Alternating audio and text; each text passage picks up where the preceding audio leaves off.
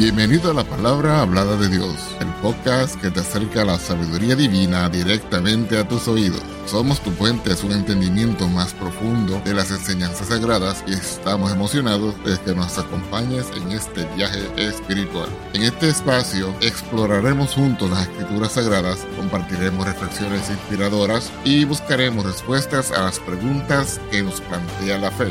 Nuestra misión es brindarte una experiencia enriquecedora y edificante donde puedas encontrar consuelo, orientación y entendimiento a través de la palabra de Dios. Si deseas conocer más acerca de nuestro podcast o acceder a recursos adicionales, visita nuestro sitio web en www.lphdd.org.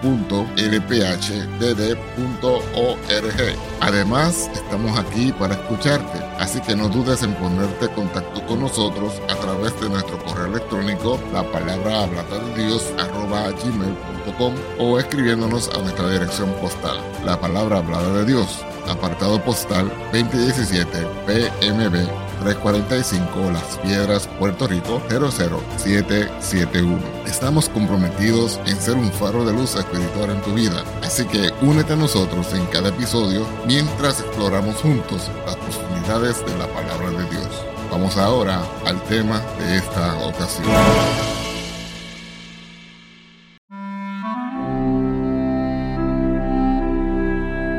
En la inmensidad de la revelación divina, encontramos un verso que resuena como un eco eterno, penetrando las capas del tiempo y proyectándose hacia el futuro de la existencia humana. Apocalipsis capítulo 21, verso 7, un destello celestial que revela una promesa extraordinaria. El que venciere poseerá todas las cosas, y yo seré su Dios, y él será mi hijo. Estas palabras impregnadas de misterio y esperanza nos invita a explorar las profundidades de lo que significa ser vencedor en el grandioso plan divino. Imaginemos por un momento la escena cósmica que se desenvuelve en este pasaje apocalíptico. Un anuncio resonando desde el trono celestial, proclamando la herencia inigualable reservada para aquellos que, en la batalla espiritual, emergen como vencedores. ¿Qué secreto se oculta tras las palabras poseerá todas las cosas? Cómo se entrelazan las promesas dadas a los vencedores en los capítulos 2 y 3 de Apocalipsis con esta declaración gloriosa? Este estudio nos invita a sumergirnos en las profundidades del Apocalipsis, no como un relato de calamidades futuras, sino como una ventana abierta hacia las glorias reservadas para aquellos que, a pesar de las pruebas y tribulaciones, emergerán victoriosos. ¿Acaso esta promesa nos ofrece solo riquezas materiales o revela un tesoro mucho más sublime que trasciende las limitaciones de lo terrenal? A lo largo de las páginas bíblicas se nos presenta un tapiz divino de promesas a los vencedores en las cartas a las iglesias.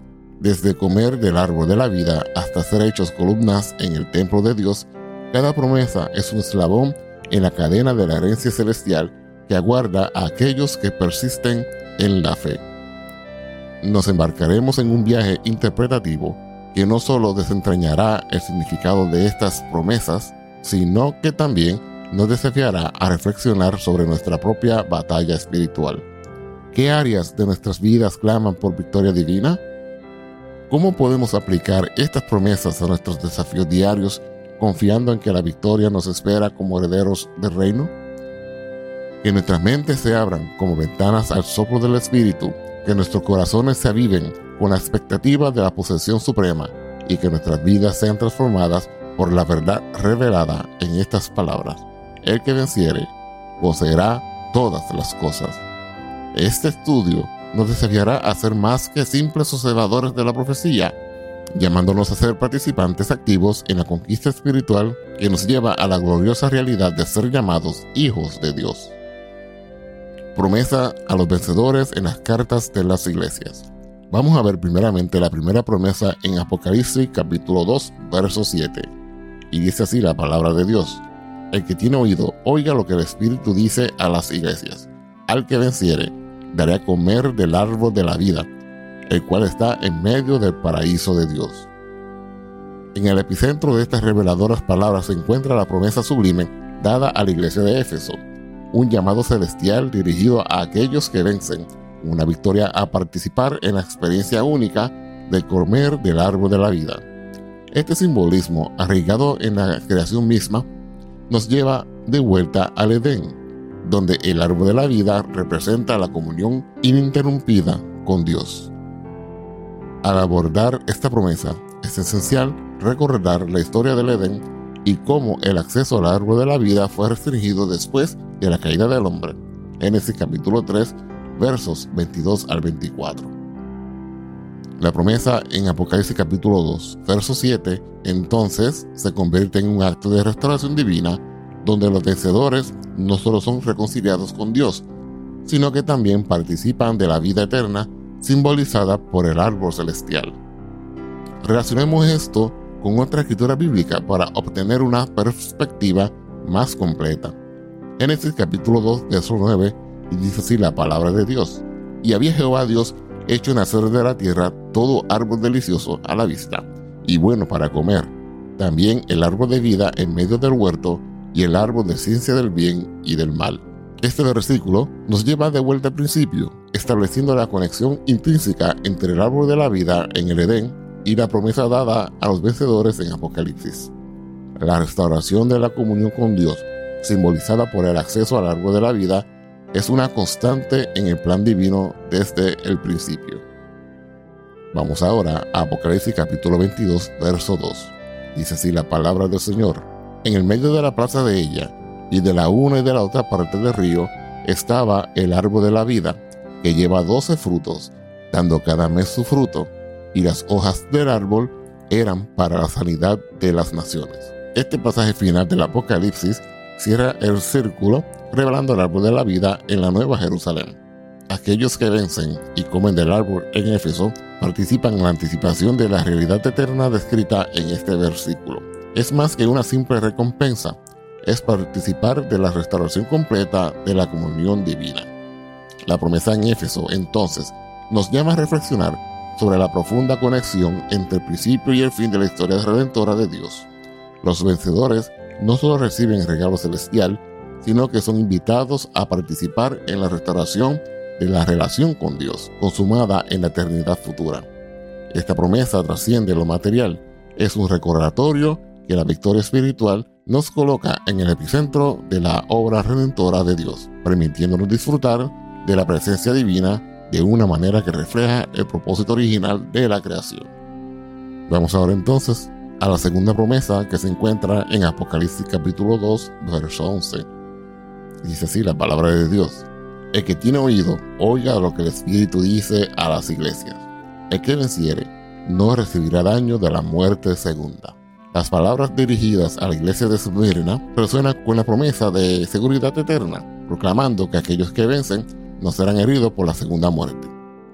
Este anuncio lleva consigo un peso significativo ya que la segunda muerte se presenta en las escrituras como la separación eterna de Dios y la condenación final.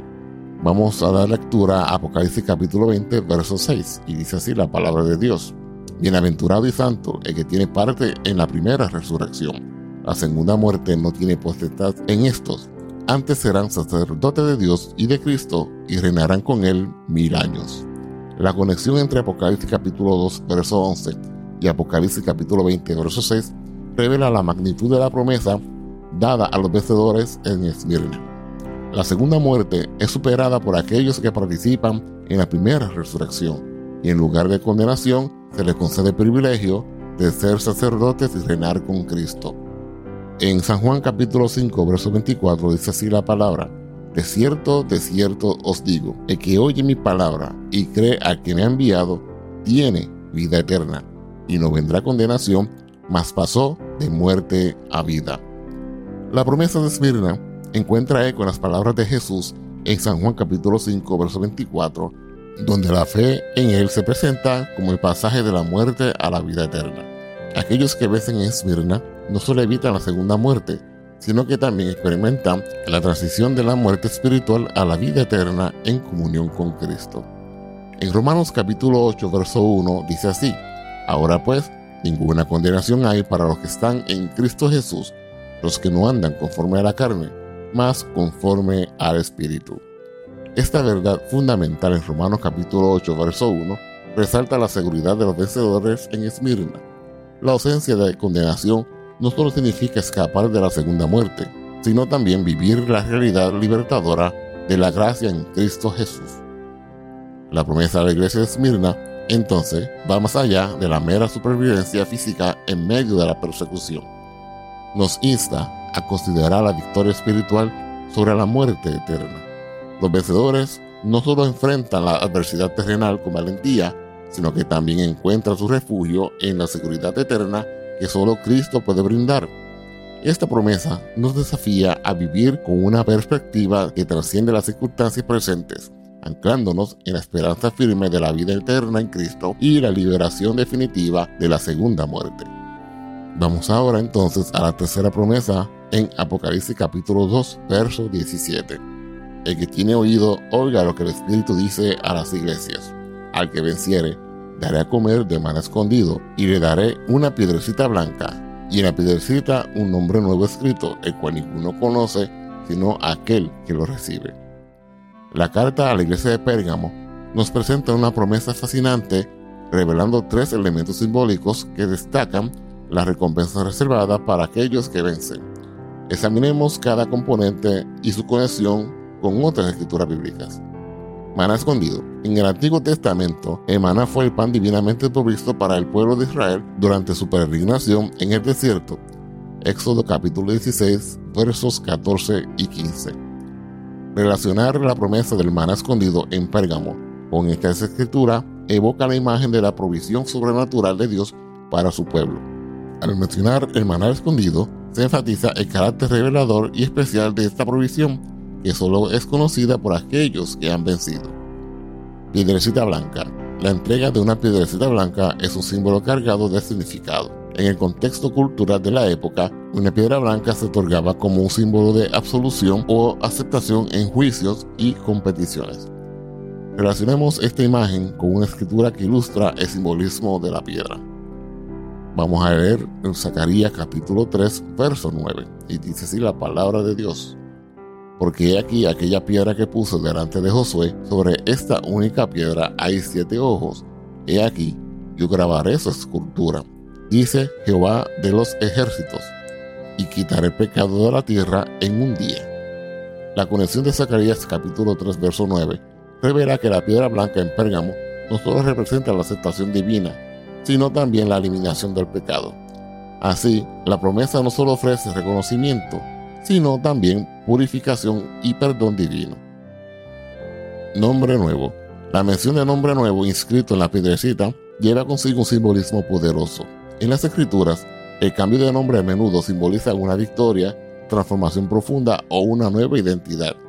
Relacionemos esta idea con Isaías capítulo 62, verso 2 y leemos en el nombre de Dios. Entonces verán las gentes tu justicia y todos los reyes tu gloria, y te será puesto un nombre nuevo y la boca de Jehová nombrará. La conexión con Isaías capítulo 62, verso 2 resalta la idea de que el nombre nuevo otorgado a los vencedores en Pérgamo está vinculado a la revelación de la justicia y la gloria de Dios. Es un testimonio de la transformación divina que ocurre en aquellos que han superado las pruebas.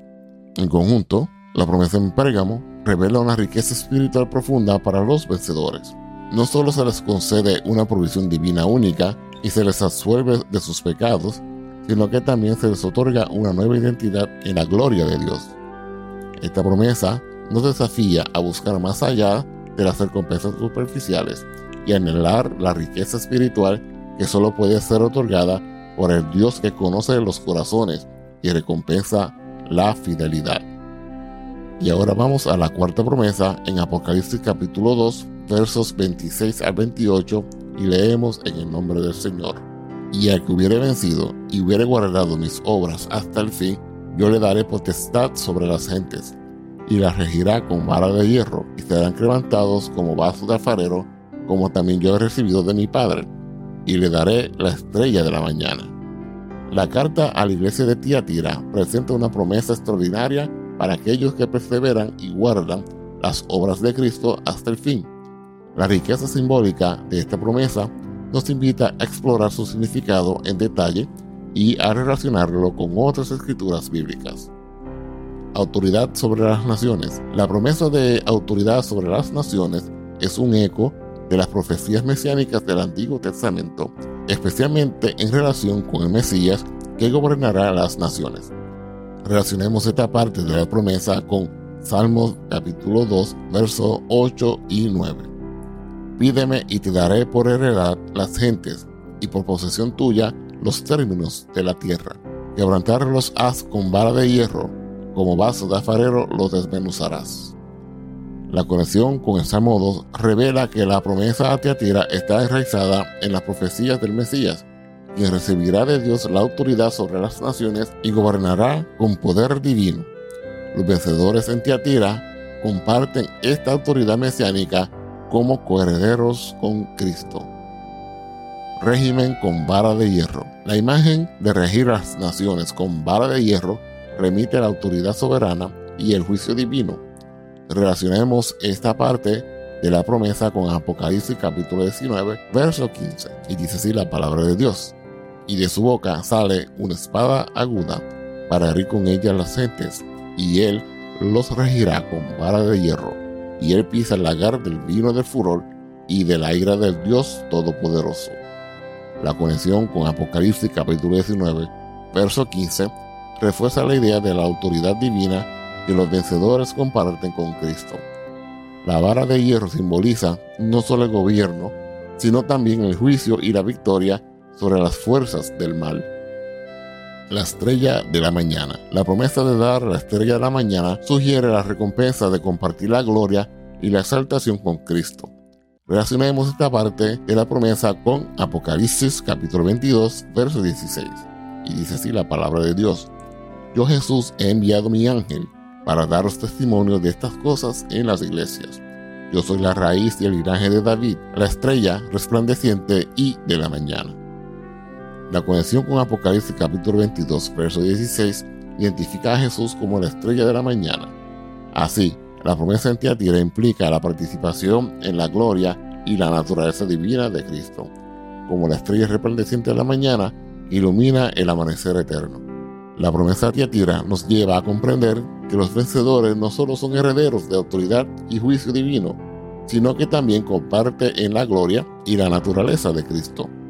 Esta promesa desafía a los creyentes a perseverar en fidelidad, mirando más allá de las dificultades temporales hacia la victoria eterna y la gloriosa comunión con el Rey de Reyes. Vamos ahora a la quinta promesa en Apocalipsis capítulo 3, verso 5. Y dice así la palabra del Señor. El que venciere será vestido de vestiduras blancas, y no borraré su nombre del libro de la vida, y confesaré su nombre delante de mi Padre y delante de sus ángeles. La carta a la iglesia de Sardis presenta una promesa que abarca la pureza, la seguridad en la vida eterna y el reconocimiento divino. Cada elemento de esta promesa ofrece una visión fascinante de la relación entre los vencedores y su Señor. Relacionemos esta promesa con otras escrituras bíblicas para comprender su riqueza simbólica y teológica.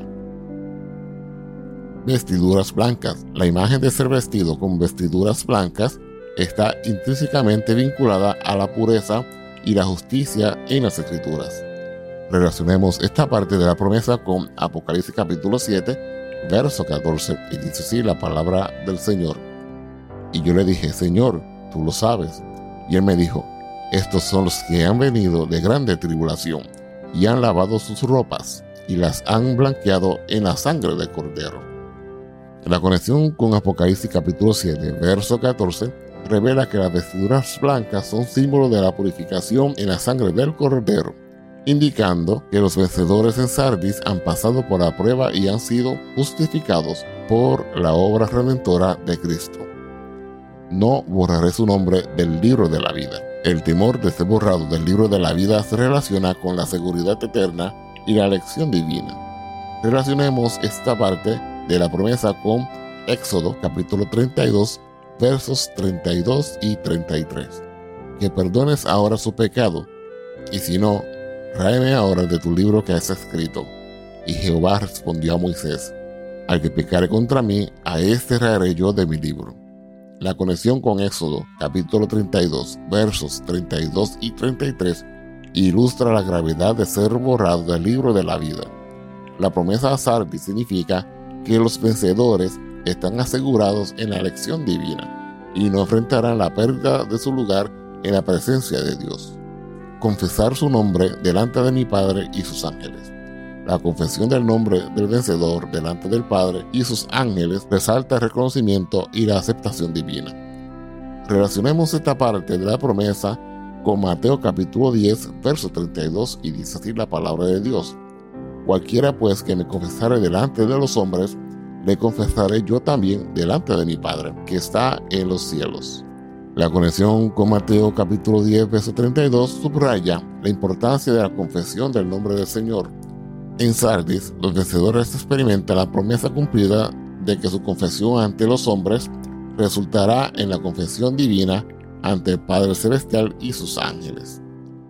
La promesa en Sardis nos invita a reflexionar sobre la íntima relación entre la pureza redentora de Cristo, la seguridad de la elección divina y el reconocimiento eterno por parte de nuestro Señor. Es un llamado a la perseverancia en la fe confiando en que los vencedores serán vestidos con vestiduras blancas. Su nombre permanecerá en el libro de la vida y serán confesados ante el Padre Celestial y sus santos ángeles. Vamos ahora a la sexta promesa en Apocalipsis capítulo 3, verso 12. Al que venciere, yo lo haré columna en el templo de mi Dios, y nunca más saldrá fuera, y escribiré sobre él el nombre de mi Dios y el nombre de la ciudad de mi Dios la nueva Jerusalén, la cual desciende del cielo de con mi Dios y mi nombre nuevo. La carta a la iglesia de Filadelfia presenta una de las promesas más cautivadoras y ricas en simbolismo en el libro de Apocalipsis. Cada elemento de esta promesa revela la posición y la identidad extraordinarias que los vencedores disfrutarán en la presencia de Dios. Relacionemos esta promesa con otras escrituras bíblicas para explorar su profundidad teológica hacerlo columna en el templo de Dios. La imagen de ser una columna en el templo de Dios simboliza la estabilidad, la prominencia y la permanencia en la presencia divina. Relacionemos esta parte de la promesa con Primera de Reyes capítulo 7, verso 21. Estas columnas rigió en el pórtico del templo, y cuando hubo alzado la columna de la mano derecha, púsole por nombre Hasim, y alzando la columna de la mano izquierda, llamó su nombre Boaz. La conexión con Primera de Reyes capítulo 7, verso 21, nos lleva a la construcción del templo de Salomón, donde las columnas eran elementos fundamentales que proporcionaban estabilidad y sostenían la estructura. Así, la promesa en Filadelfia indica que los vencedores se convertirán en pilares fundamentales en la presencia de Dios escribir sobre él el nombre de Dios, la ciudad de Dios y un nuevo nombre. La escritura del nombre de Dios, el nombre de la ciudad de Dios, la nueva Jerusalén y un nuevo nombre sobre los vencedores resalta su identidad transformada y su conexión íntima con Dios. Relacionemos esta parte de la promesa con Apocalipsis capítulo 22, verso 4, y dice así la palabra de Dios. Y verán su cara, y su nombre estará en sus frentes. La conexión con Apocalipsis capítulo 22, verso 4, revela que la escritura del nombre de Dios en la frente de los vencedores simboliza la plena comunión y la conexión directa con el Señor. La identidad de los vencedores está intrínsecamente unida al carácter y la presencia de Dios. La promesa de Filadelfia revela que los vencedores no solo tienen acceso a la presencia de Dios, sino que también se les otorgan posiciones de honor y estabilidad en el templo celestial. Su identidad es profundamente transformada, marcada por la inscripción divina de nombres que simbolizan la justicia, la gloria y una relación personal única con Dios. Esta promesa invita a los creyentes a anticipar y anhelar la comunión íntima y la identidad transformada que solo se encuentra en la presencia eterna de Dios.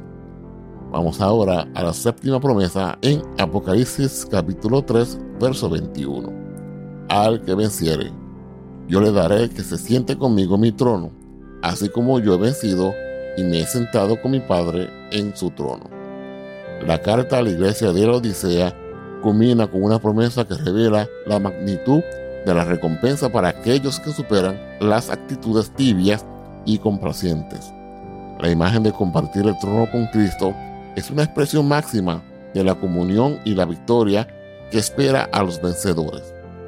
Relacionemos esta promesa con otras escrituras bíblicas para explorar su significado en el contexto más amplio de la escritura. Compartir el trono con Cristo. La promesa de compartir el trono con Cristo evoca la idea de coheredar con Él en su reinado eterno.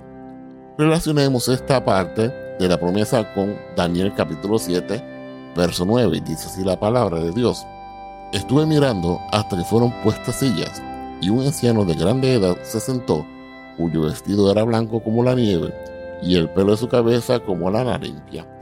Su silla llama de fuego, sus ruedas fuego ardiente. La conexión con Daniel capítulo 7, verso 9, nos presenta la imagen del anciano de días o grande edad en su trono, un símbolo de la soberanía divina.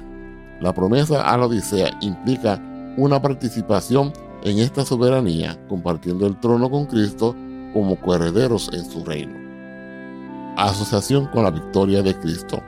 La referencia a Cristo como que ha vencido y se ha sentado con su Padre resalta la conexión íntima entre los vencedores y la victoria de Cristo. Relacionemos esta parte con la promesa con Juan capítulo 16 verso 33 y dice así la palabra del Señor. Estas cosas os he hablado para que en mí tengáis paz. En el mundo tendréis aflicción, mas confiad, yo he vencido al mundo.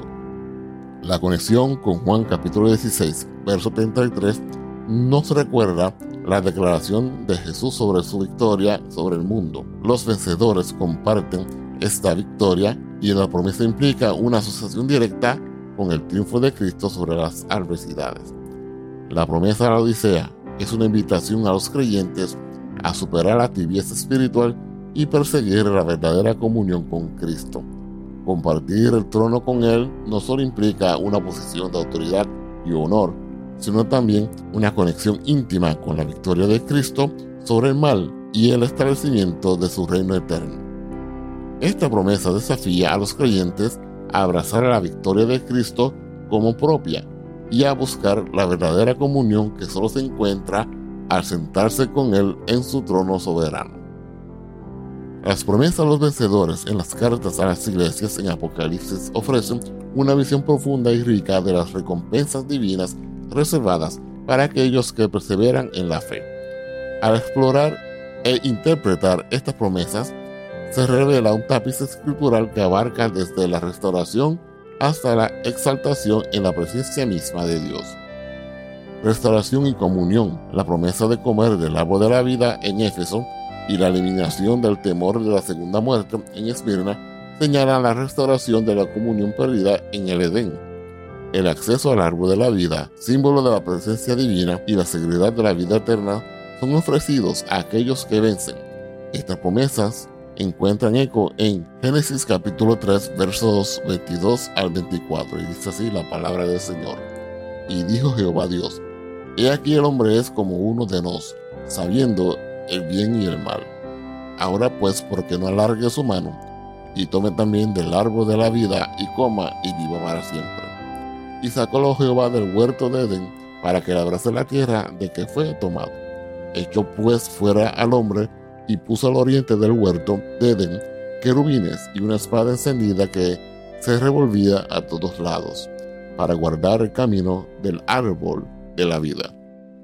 La conexión con Génesis refuerza la idea de la restauración de la comunión con Dios y el acceso a la vida eterna, simbolizado por el árbol de la vida. En San Juan capítulo 17, verso 3, dice así la palabra del Señor, esta empero es la vida eterna, que te conozcan el solo Dios verdadero y a Jesucristo al cual has enviado. La promesa de Esmirna se alinea con la enseñanza de Jesús sobre la vida eterna, que es conocer a Dios y a Jesucristo. Aquellos que vencen experimentan esta vida eterna en plenitud. Participación en la gloria divina.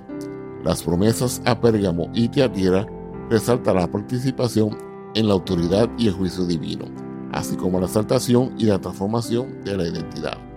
Ser una columna en el templo de Dios, regir con barra de hierro y recibir un nombre nuevo son expresiones de la participación en la gloria divina y la identidad renovada. Estas promesas se relacionan con Romanos capítulo 8, verso 17 que dice así, y si hijos, también herederos, herederos de Dios y coherederos de Cristo, si empero padecemos juntamente con Él, para que juntamente con Él seamos glorificados. La conexión con Romanos capítulo 8, verso 17, subraya la idea de la coherencia con Cristo y la participación en su gloria como herederos de Dios. Las promesas a Pérgamo y Teatira encuentran su cumplimiento en la glorificación compartida con Cristo. En 2 de Corintios capítulo 5 verso 17 dice así la palabra de Dios, de modo que si alguno está en Cristo, nueva criatura es. Las cosas viejas pasaron, y aquí todas son hechas nuevas. La referencia a un hombre nuevo en Teatira encuentra eco en la enseñanza de Pablo sobre la nueva creación en Cristo. Los vencedores experimentan una transformación completa de su identidad. Acceso a la presencia y autoridad divina. La promesa Sardis de no borrar el nombre del libro de la vida y la confesión ante el Padre destaca el acceso permanente a la presencia divina y la seguridad de la elección eterna. Relacionemos esto con Filipenses capítulo 4, verso 3. Dice así la palabra del Señor. Asimismo te ruego también a ti, hermano compañero, ayuda a las que trabajaron juntamente conmigo en el Evangelio, con Clemente también y los demás mis colaboradores, cuyos nombres están en el libro de la vida. La referencia al libro de la vida en Sardis se conecta con la enseñanza de Pablo sobre aquellos cuyos nombres están escritos en el libro de la vida. La promesa implica un acceso continuo y seguro a la presencia divina. Mateo capítulo 10, verso 32, dice así la palabra, cualquiera pues que me confesare delante de los hombres, le confesaré yo también delante de mi Padre que está en los cielos. La promesa de confesión ante el Padre en Sardis se relaciona con la enseñanza de Jesús sobre la importancia de la confesión pública. Aquellos que vencen experimentan la confirmación divina de su fe, exaltación y reinado con Cristo la promesa de Filadelfia de ser hechos columnas en el templo de Dios y la escritura de nombres celestiales resalta la posición de honor y autoridad concedida a los vencedores. Esto se relaciona con Apocalipsis capítulo 5 verso 10 que dice así, y nos has hecho para nuestro Dios reyes y sacerdotes, y reinaremos sobre la tierra. La conexión con Apocalipsis capítulo 5 verso 10 revela que la promesa de Filadelfia se alinea con la designación divina de los creyentes como reyes y sacerdotes. La aceptación y el reinado están destinados a aquellos que vencen. En Apocalipsis capítulo 22, verso 4, repito nuevamente, y verán su cara, y su nombre estará en sus frentes. La escritura del nombre de Dios en Filadelfia se relaciona con la visión final en Apocalipsis, donde aquellos que vencen ven el rostro de Dios y tienen su nombre escrito en sus frentes. La promesa implica una comunión íntima y una identidad eterna con Dios. Así que las promesas a los vencedores abarcan desde la restauración de la comunión con Dios hasta la participación en la gloria divina, el acceso a la presencia y autoridad divina y la exaltación y el reinado con Cristo. Cada promesa refleja aspectos diferentes de la relación íntima que Dios desea tener con sus hijos y las recompensas eternas reservadas para aquellos que perseveran en la fe. Estas promesas no solo ofrecen consuelo y esperanza en medio de las pruebas, sino que también nos desafían a vivir con una perspectiva eterna, buscando la comunión continua con nuestro Señor y Salvador Jesucristo. Ya para ir concluyendo, en el cierre de este estudio bíblico sobre los vencedores, poseedores de todas las cosas, nos sumergimos en la riqueza de las promesas divinas para aquellos que perseveran en la fe y superan los desafíos de este mundo. Estas promesas no son meras palabras escritas en un antiguo pergamino, sino destellos de una realidad espiritual profunda que transforma nuestras vidas desde ahora y para la eternidad. Desde la herencia del árbol de la vida hasta compartir el trono con el Rey de Reyes y Señor de Señores, cada promesa es un recordatorio de que nuestra vida en Cristo va más allá de la mera supervivencia terrenal. Somos llamados a vivir con una perspectiva celestial sabiendo que en medio de las luchas somos más que vencedores. No somos simplemente observadores de la obra divina, sino participantes activos en el plan redentor de Dios. Estas promesas no solo ofrecen un futuro glorioso, sino también una realidad transformada en el presente. Somos vestidos con vestiduras blancas, purificados por la sangre del Cordero. Somos pilares en el templo de Dios, estables y firmes en su presencia. Nuestros nombres están escritos en el libro de la vida, asegurando nuestra identidad y elección divina. La victoria no es solo un destino, sino un viaje diario de fe, perseverancia y comunión con el Todopoderoso. Las promesas son un llamado a superar las mediocridades espirituales, a dejar atrás la tibieza y abrazar la plenitud de la vida en Cristo. En medio de la persecución, la provisión sobrenatural nos sostiene. En la adversidad, la autoridad sobre las naciones nos guía y en la comunión con Dios encontramos nuestro asiento en el trono celestial. Que estas promesas resplandezcan como faros luminosos en nuestro caminar diario que inspiren valor en la aflicción, esperanza en la adversidad y un anhelo constante por la presencia de aquel que nos llama vencedores. Recordemos siempre que en Cristo somos poseedores de todas las cosas. En su victoria encontramos nuestra propia victoria.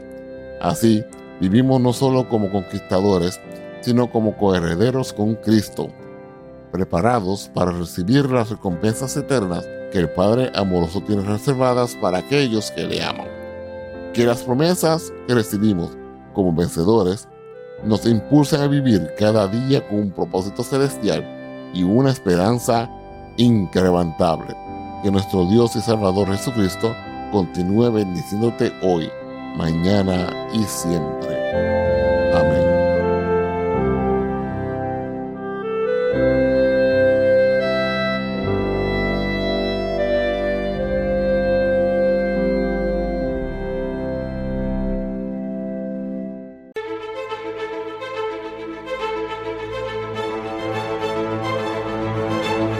Gracias por acompañarnos en otro inspirador episodio. Esperamos que esta experiencia haya enriquecido tu espíritu y alma y que te haya acercado aún más a la sabiduría divina. Si te ha gustado lo que has escuchado, te invitamos a suscribirte a nuestro podcast y a compartirlo con amigos y familiares que también buscan el crecimiento espiritual. Tu apoyo nos ayuda a llegar a más personas y a seguir compartiendo la palabra de Dios. Recuerda que puedes acceder a más recursos y mantener contacto con nosotros a través de nuestro sitio web en www.lphdd.org.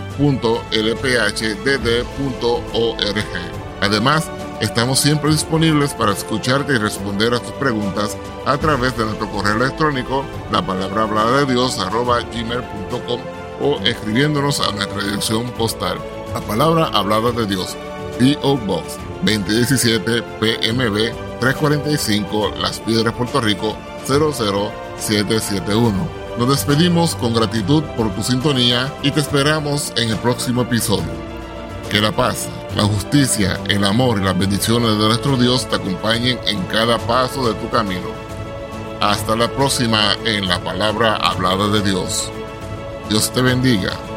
Amén.